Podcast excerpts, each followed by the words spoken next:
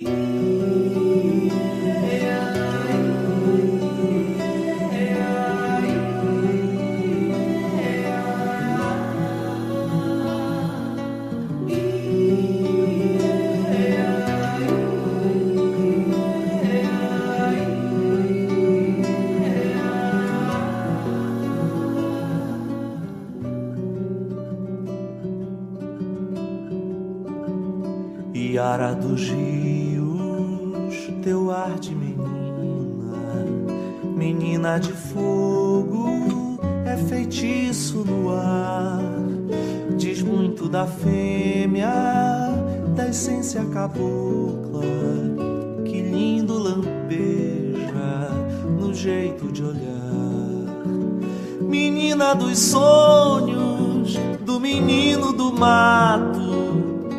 doce magia me faz desejar beber do encanto que vem dos teus olhos até me perder, até me acordar.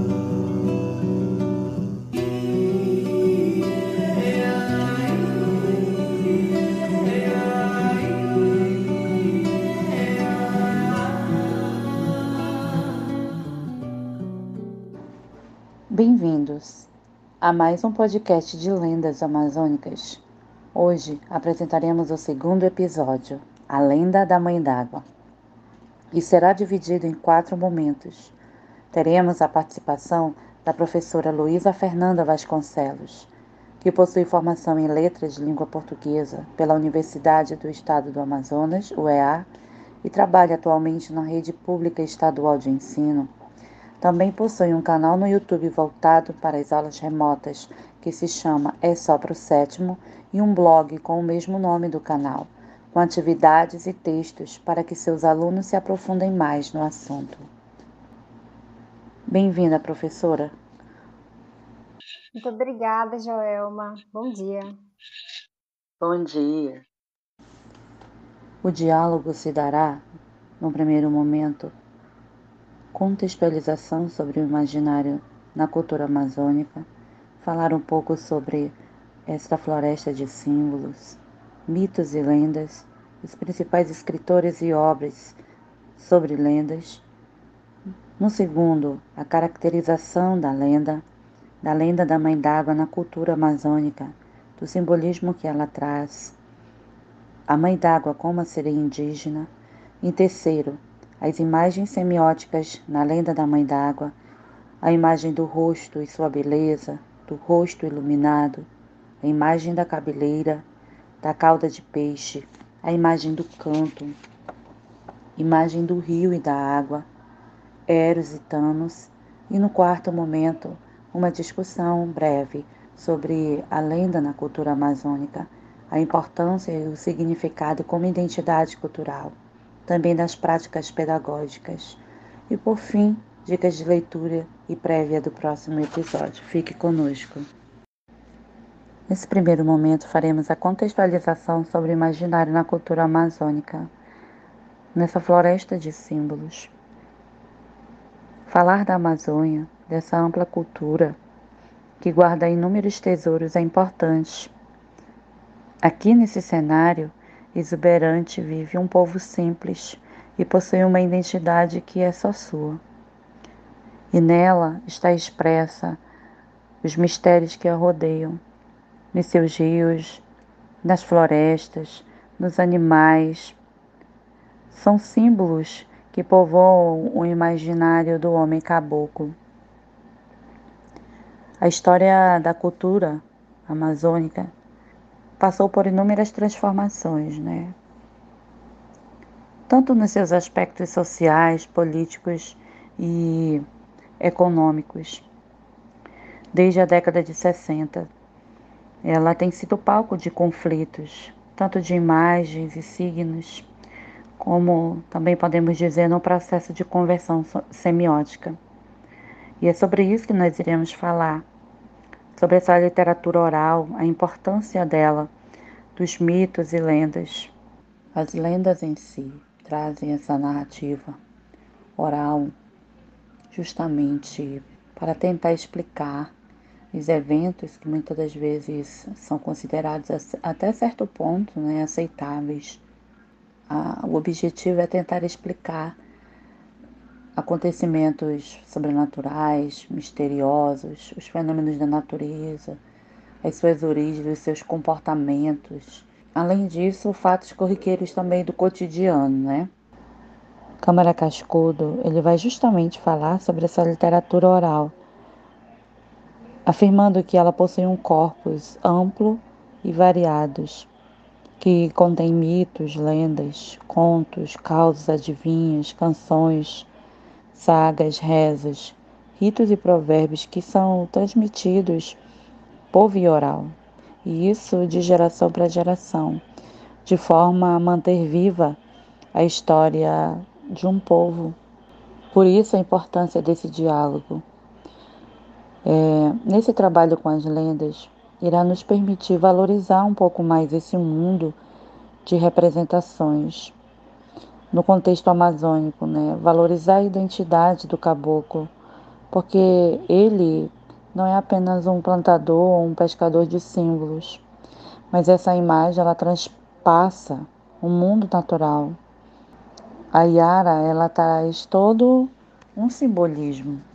Queremos deixar os principais escritores e obras sobre essa temática de lendas, do autor João de Jesus Paz Loureiro, A Cultura Amazônica, uma, uma poética do imaginário.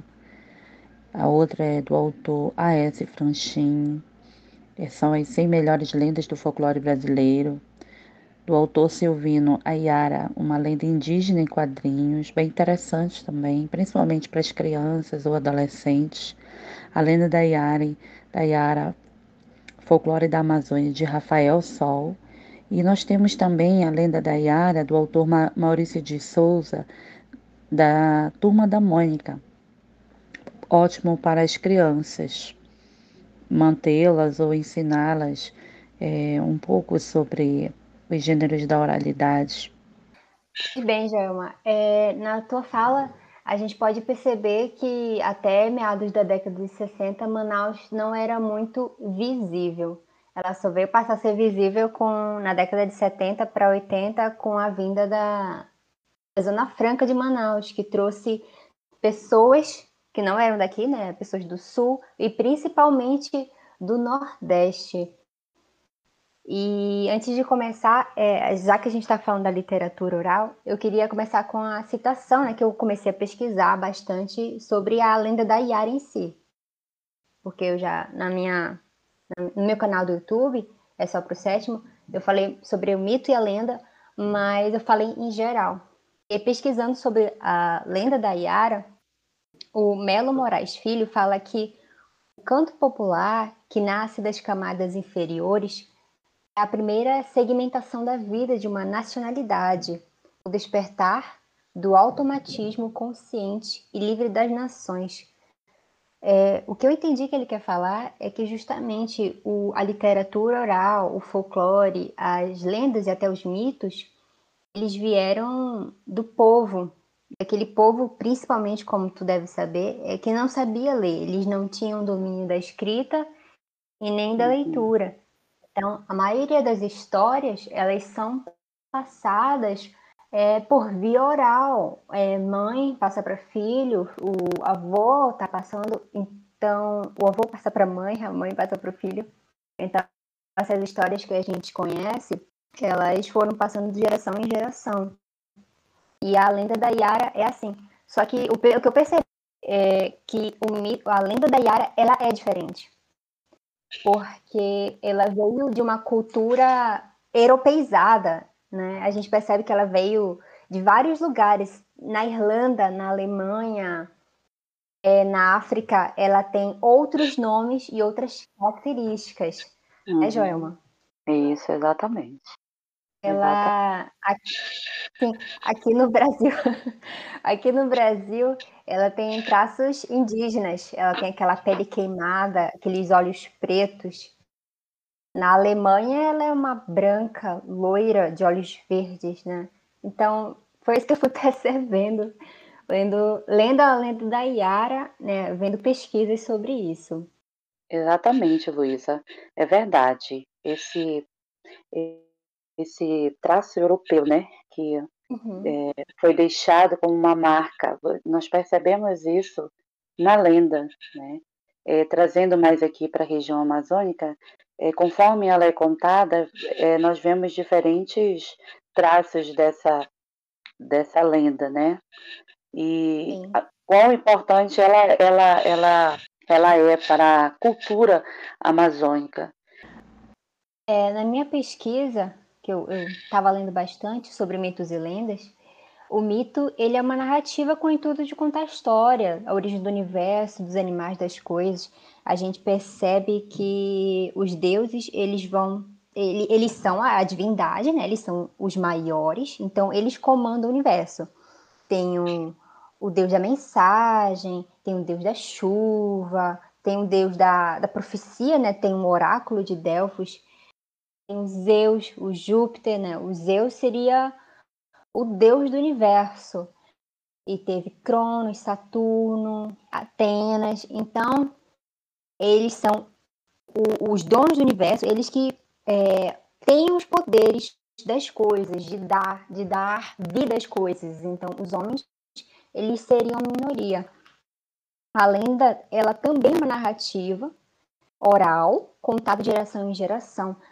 Só que a gente percebe a diferença que a lenda, ela vai falar de entidade. Ela não vai falar dos deuses. Ela vai falar das uhum. entidades, como a Mani, o Tupã, o Tupã tem. O Tupã é o criador dos céus, da terra, dos mares. Ele seria o que aqui a gente chama no Brasil, principalmente na região norte, do espírito do trovão. Ele não é o deus do trovão, ele é o espírito do trovão. Então tem essa nomenclatura, ela muda quando ela vem para cá para o norte. É, o Tupã, ele tem dois filhos, que é a Jaci, que seria a lua, a guardiã da noite, e o Guaraci, que é o sol. Então, você pega o mito, onde tem o deus Zeus, e você pega aqui a lenda que tem um Tupã. Então, tem essa diferença. Mas não é só pelo fato da, da lenda. Não, a, a diferença não está também só no fato da lenda ser oralizada. Porque o folclore também é oralizado. E ele também foi escrito, porque você precisava registrar as histórias. Então, para registrar essas histórias, eles tiveram que escrever. Mas, assim, é uma linha muito tênue, muito tênue mesmo, da diferença entre mito e lenda. Eles têm muitas características parecidas, porque eles estão falando da criação do universo, como a gente escutava quando criança. Então, eles são muito parecidos. E, a, só, desculpa, eu esqueci uma coisa aqui. É que não existe. A gente costuma na, na escola, na universidade, é, eu percebi que ele só, em relação ao mito, a gente só conhece o mito grego. E isso é muito triste, porque existem vários mitos. Existe o mito etíope da criação, tem a própria Bíblia. É, fala o Gênesis ele fala da criação da mulher e do homem então existem vários tipos a, a, além da o mito, a lenda da criação da mulher, é do povo Teneteara, que fica mais ou menos ali no Maranhão. Então, existem vários diversos, então é só pesquisar. Então, não, eu só quero frisar que não existe só o mito grego. É, o próprio Thor, né? Ele é o do mito nórdico. Então, acho que só por causa dos filmes que todo mundo, a maioria das pessoas está conhecendo, além do, do mito grego frisando o que a Luísa falou sobre todo esse simbolismo que a Yara tem, que foi se transformando ao longo dos tempos, né? Através de traços e europeizados que foram agregados na, nas lendas indígenas. É, ao longo dos anos, essa lenda ela foi se transmutando e ganhou novas características né, que podemos perceber hoje que compõem a lenda que nós conhecemos. Nesse segundo momento, vamos falar um pouco sobre a caracterização das lendas, é, principalmente as existentes na região amazônica, como é a lenda da Mãe d'Água. A lenda da Mãe d'Água na história da cultura amazônica, ela é carregada de simbolismo e povoa né, o imaginário das pessoas, tanto da cidade quanto dos interiores. Porque ela é um ser que vive no fundo dos rios, daí já está o seu encanto.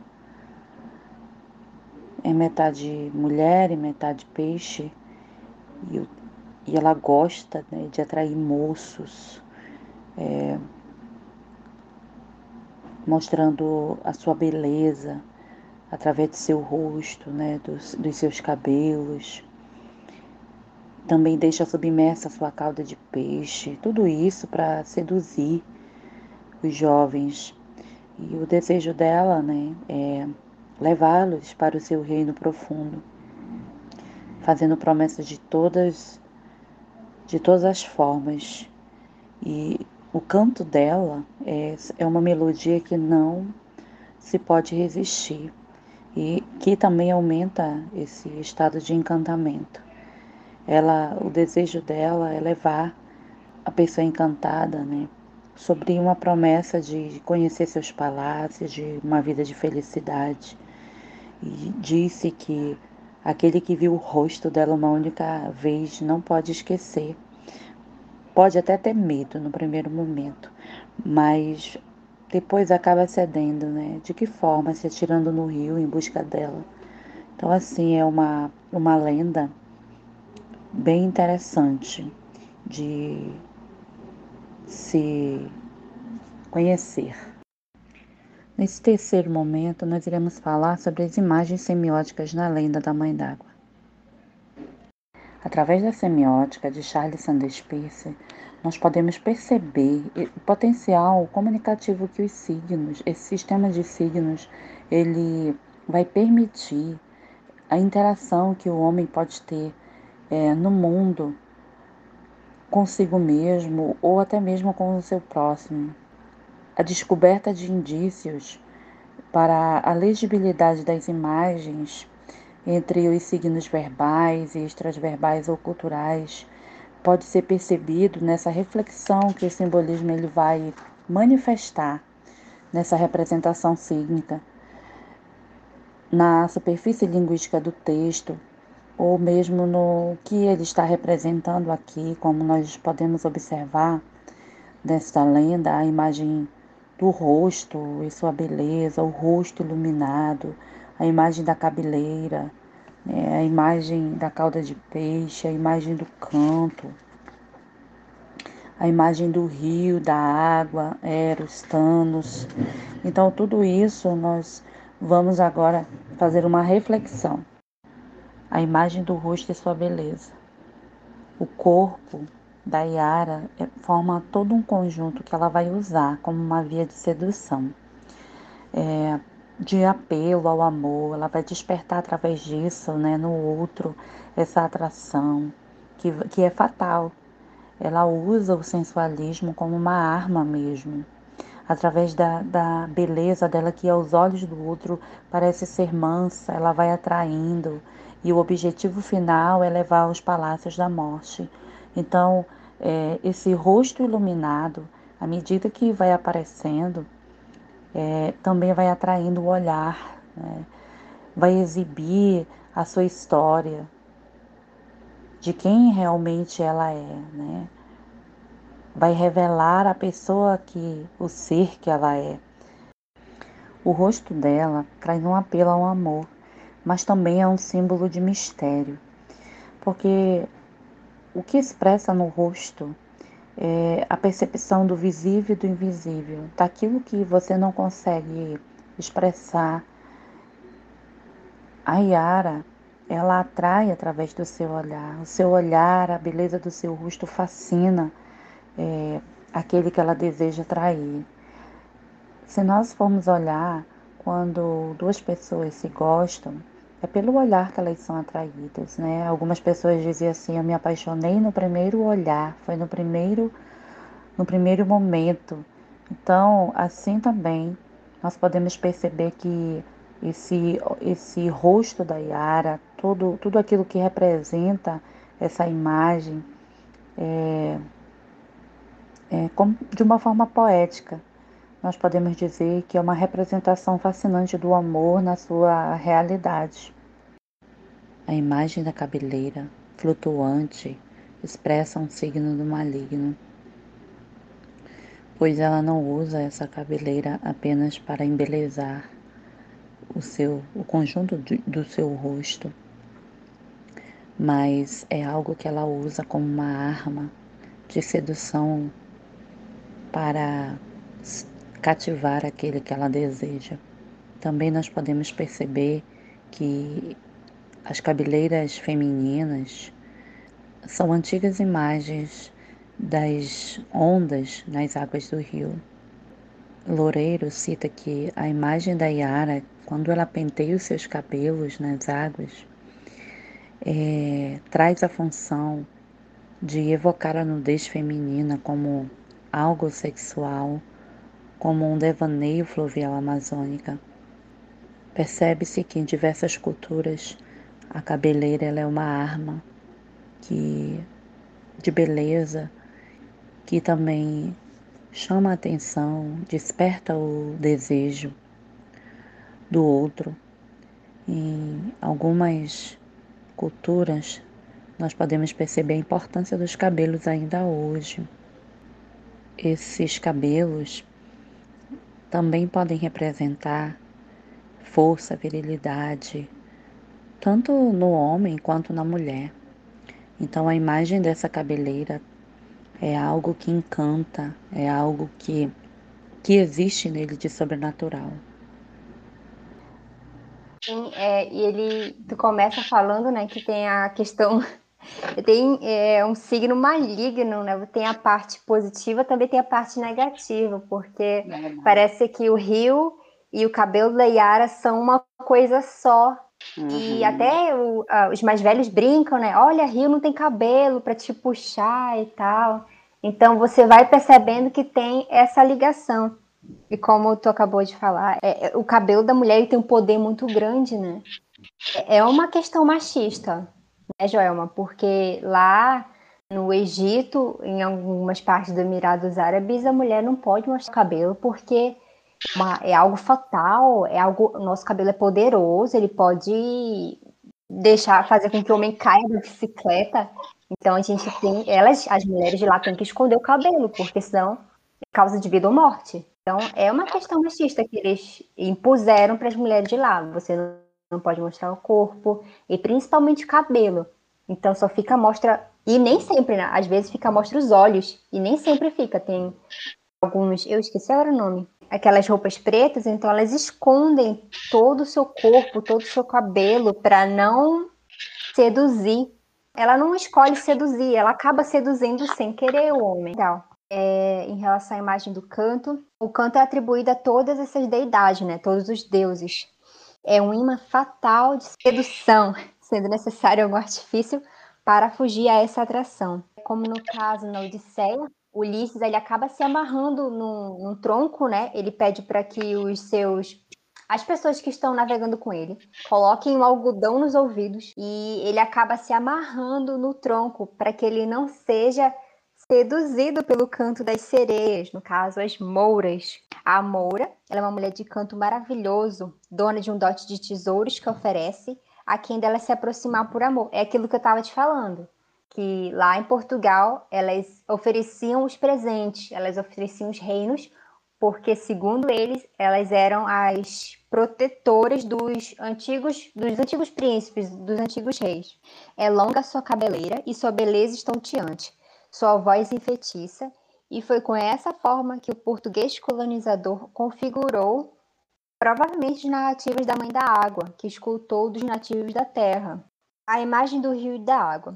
Há poucas regiões do mundo guardam uma relação com seus rios e uma dependência tão grande deles como a Amazônia.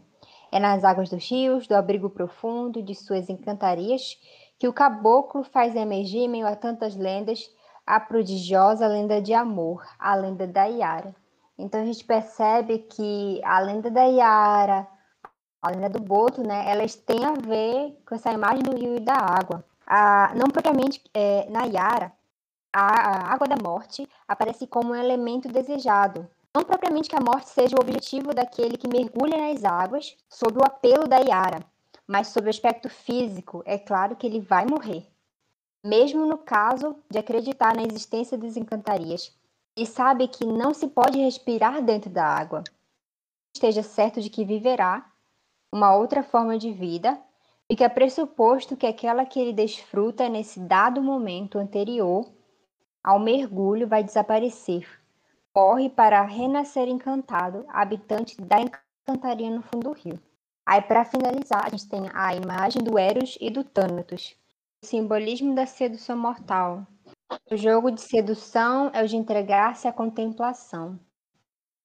Ela aparece nas águas como close, o grande plano na câmara escura de um laboratório imagem auto, da autodestruição do desejo, da perversão mortal da sedução. O canto e o rosto se aliam numa convergência irresistível do amor que destrói. Os moços que adormeceram nos braços líquidos da Yara jamais voltaram.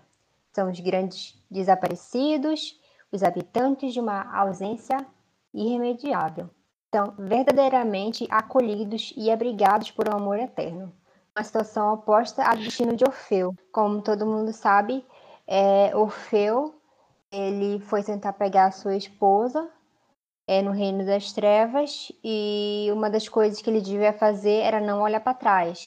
Só que ele acaba olhando e perdendo ela. Então ele transgrediu esse interdito e acabou perdendo, o que é diferente para o caboclo, porque na hora que ele está olhando para Yara, ele não está se, ele não tá perdendo a Yara, mas ele está se perdendo, ele está perdendo ele mesmo para sempre. De acordo com o Loureiro, esses encantados eles não realizam prodígios. Podem reaparecer nas águas ou à beira dos rios, mas não seduzem nem atraem. São visagens ou aparições. Bem, nesse quarto momento de discussão sobre lenda na cultura amazônica, é, vou fazer alguma pergunta direcionada à professora Luísa. É, qual a importância da lenda e seus significados como identidade cultural e também para as práticas pedagógicas? É, dando exemplo, por exemplo, do, do, seu trabalho em sala de aula, que seria como se você fosse usar isso para o seu dia a dia, isso seria é, importante, iria contribuir de alguma forma. Por favor, fique à vontade. É, Joelma, é muito importante a gente trabalhar com as lendas, com os mitos, com as lendas indígenas aqui em Manaus, no Amazonas, porque os alunos eles começam a criar consciência é, da onde a gente veio, para onde a gente vai. É muito importante você entender a sua raiz. É muito importante você entender da onde você veio, porque assim os alunos eles criam respeito. Eles vão criar assim um respeito muito grande sobre a própria história deles, porque às vezes a gente não dá importância, a gente não respeita a nossa origem. A gente prefere, como a gente discutiu durante todo o podcast, é olhar para o lado europeu, porque o jardim do vizinho é mais verde. O que o exterior é, tem mais educação, eles são bonitos, eles são altos, são brancos, então tem toda aquela carga europeizada, americanizada, né? Que a gente acaba importando para gente, para cá, para o Amazonas. Então, é olhar para nossa identidade cultural e valorizá-la. Então, é por isso que é muito importante estudar as lendas amazônicas. É, nas minhas práticas, nas minhas práticas, né, na sala de aula, e ainda não pude voltar para a sala de aula com os meus alunos, trabalhando com esse assunto de lenda e mito, eu percebi que os que fizeram atividade, eles eles entenderam, sabe? Eles perguntaram, professor, o que, que é isso? Por que, que é lenda? O que, que é mito? Então você vai começando a, a criar sementes, as sementes começam a germinar e eles começam a criar consciência. Então isso é muito importante é, para os nossos alunos, sabe, para a sala de aula. É, por que, que a gente não, não deu essa aula antes, sabe? Por que, que a gente não falou sobre esse assunto antes? Por que, que demorou tanto? É um portal muito legal para ti para mim, né? Eu acho que tu vai gostar muito. É a Nova Escola. A nova escola, ela tem vários, vários planos de aula e vários planos de aula sobre lendas. E lá eles trabalham de uma forma muito didática e muito legal. Então, nas minhas aulas, eu só consegui passar os vídeos por causa do, do material da nova escola. Eu comecei a pesquisar, comecei a ler e trabalhar com os meus alunos de uma forma bem didática e bem legal, sabe? Não aquela forma mecanizada. Entendi. Acho é verdade. É. Esse trabalho com as lendas, realmente, ele é, ele é muito importante. Sim, eu conheço esse, o, o site né, da nova escola. Uhum. Inclusive, também é, o trabalho com lendas e toda essa significação, esse simbolismo, ele é apresentado também na BNCC, né, que ela traz isso esse, esse trabalho com a semiótica a partir da, dos gêneros existentes. Então, trazer tudo isso como algo mais para auxiliar o professor na sala de aula é sempre importante, ainda mais nesse momento que nós estamos vivendo de pandemia, como você falou, precisou pesquisar, precisou se informar, né, e a fundo realmente para poder trazer algo é, que vai trazer também a que chame a atenção dos alunos, porque eu acredito que ser professor também é isso, é não só depositar um conteúdo, mas ele ser aquele mediador, aquele que trabalha e que faz com que os alunos eles eles possam ter e viver essas experiências, né? Então, é, da uhum. importância uhum. dessa identidade cultural, nós estamos tão acostumados a, a, vivenciar tudo de fora, as palavras, é, as frases, né, tantos símbolos que vieram, fazem parte da nossa, de quem nós somos, sim, fazem parte. Mas nós precisamos também valorizar aquilo que é nosso, aquilo que é que nasceu aqui, como uma identidade cultural mesmo, é, para compreender até mesmo quem nós somos a partir disso, não é verdade? De, de não nos perdermos apenas nas culturas exteriores, mas buscarmos realmente é, entender quem nós somos, é, no, no tempo. É, hum. Bom, diante disso, é, professora, eu deixo as considerações para você fazer. Ah, eu só tenho a agradecer, João, pelo convite, para eu estar dando visibilidade para o meu trabalho e para esse assunto, que são as lendas e os mitos indígenas. E é isso. Ah, vejam o meu canal, é só para o sétimo. Eu ainda vou publicar mais aulas, mas é que meu celular ficou com um problema, mas tem o blog, lá tem atividades, tem textos sobre as lendas. Muito obrigada, muito obrigada mesmo pelo convite, Jorma. Eu que agradeço, querida, por sua participação. Agradeço realmente, você é, nos auxiliou muito. Eu acredito que esse, esse registro ele vai ficar assim marcado, né, porque para mim já marcou bastante. Então, obrigado pela sua participação. E eu quero deixar aqui as dicas de leitura e prévia do próximo episódio, é, eu já falei no início sobre algumas dicas, mas eu gostaria de reiterar é, a Yara, uma lenda indígena em quadrinhos, do autor Silvino, da turma da Mônica, do Maurício de Souza, que fala sobre as lendas brasileiras, e a lenda da Yara no folclore da Amazônia, de Rafael Sol. É, o próximo episódio de podcast nós apresentaremos a lenda do Boto. Esperamos você até lá. Obrigada.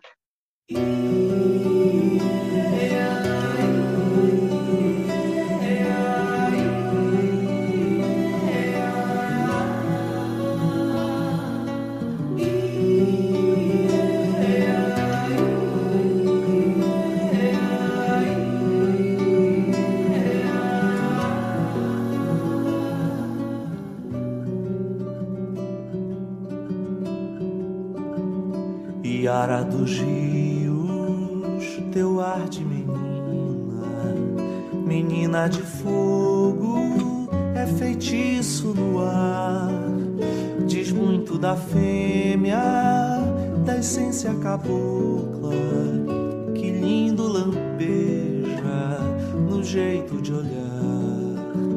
Menina dos sonhos, do menino do mato tua doce magia me faz desejar beber do encanto que vem dos teus olhos até me perder,